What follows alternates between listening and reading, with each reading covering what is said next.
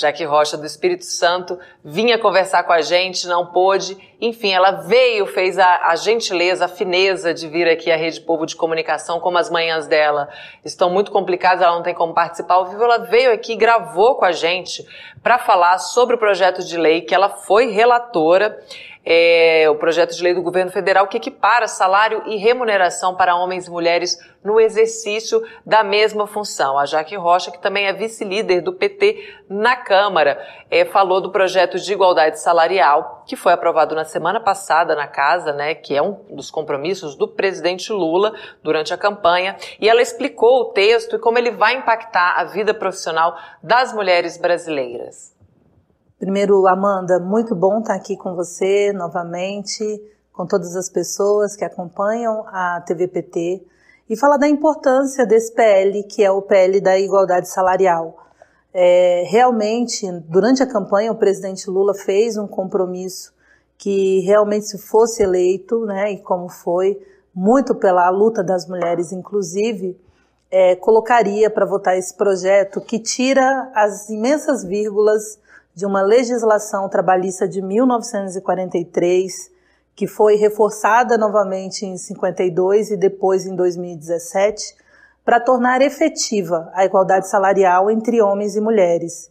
Então o texto ele traz primeiro um arcabouço do que ele realmente reafirma das mulheres enquanto sujeitas de direito, de direitos iguais, quando a gente fala de trabalho igual, trabalho de igual valor, mas principalmente quando a gente tem o descumprimento por parte das organizações, é, incidindo sobre punições, incidindo sobre essas organizações a elaborarem planos de permanência, ingresso e até mesmo planos de cargos e salários que possam fazer com que as mulheres cheguem também a posto de comando, né, dentro dessas organizações. Então a gente fala que é um projeto que ele não é a mesma legislação que já existe, isso tem sido uma crítica de desinformação disseminada muitas vezes com a forma de querer diminuir a luta da vitória desse projeto, mas é ao contrário. Além dele reafirmar o papel da importância das mulheres na economia, no desenvolvimento social sustentável,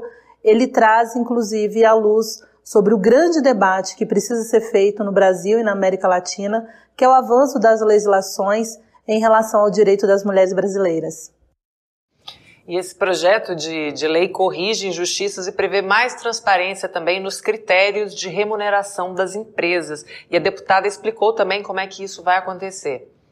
Primeiro porque essas organizações elas terão tempo para se adaptarem, né? E as organizações acima de 100 trabalhadoras, elas precisarão né, publicar uns relatórios semestrais contendo cargo, função, salários, para que haja realmente uma fiscalização, mas o que mais do que isso, que a gente também, enquanto é, legisladores, e aí o poder executivo, né, o nosso presidente, tem essa preocupação de desenvolver políticas públicas para a permanência das mulheres no mercado de trabalho. Então, quanto mais transparência, mais esses relatórios forem enviados através da fiscalização, é, as organizações atendendo agora isso que se torna obrigatório em lei, vai fazer também com que a gente tenha o retrato dessas empresas, dessas organizações e como que o governo também pode incidir sobre políticas públicas para ingresso, permanência, capacitação, formação e fomento das mulheres no mercado de trabalho. A Câmara dos Deputados aprovou também o projeto do governo Lula para o pagamento de Bolsa Atleta para gestantes e licença maternidade né, para as trabalhadoras do esporte. A deputada também comentou como esse projeto é, corrige a injustiça com, com as atletas, né, que muitas vezes interrompem suas carreiras por conta da maternidade. Né? Não, com certeza. Quando a gente fala das mães atletas, a gente fala, inclusive, sobre elas terem o direito que qualquer mulher em outras funções, em outras áreas do mercado de trabalho, elas também possam estar ali atuando. Então você imagina que em 2023 a gente está aprovando uma legislação dessa envergadura e dessa importância, ou seja, as mães, as mulheres, elas terem direito à licença maternidade. E é por isso que eu digo que a igualdade salarial, ela é um passo e ela é uma conquista muito grande, ela é uma conquista histórica a ser celebrada, porque é justamente quando a gente fala dos direitos das mulheres é que são atacados, né? É, a licença maternidade também, durante muito tempo, ela foi utilizada como um instrumento de afastamento das mulheres das atividades, inclusive no esporte.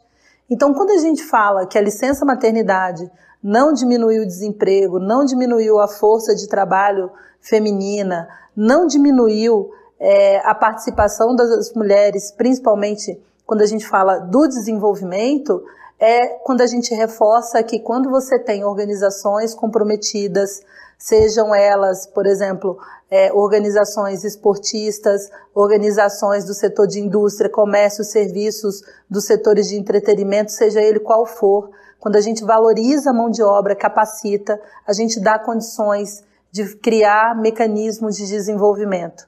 E aí, Amanda, tem uma coisa muito importante, que quando a gente fala que uma mulher recebe 78% a, o salário de um homem, quando a gente faz o recorte das mulheres negras, esse número cai para 46. Então, uma mulher negra, hoje no Brasil, recebe em média 46% do salário de um homem.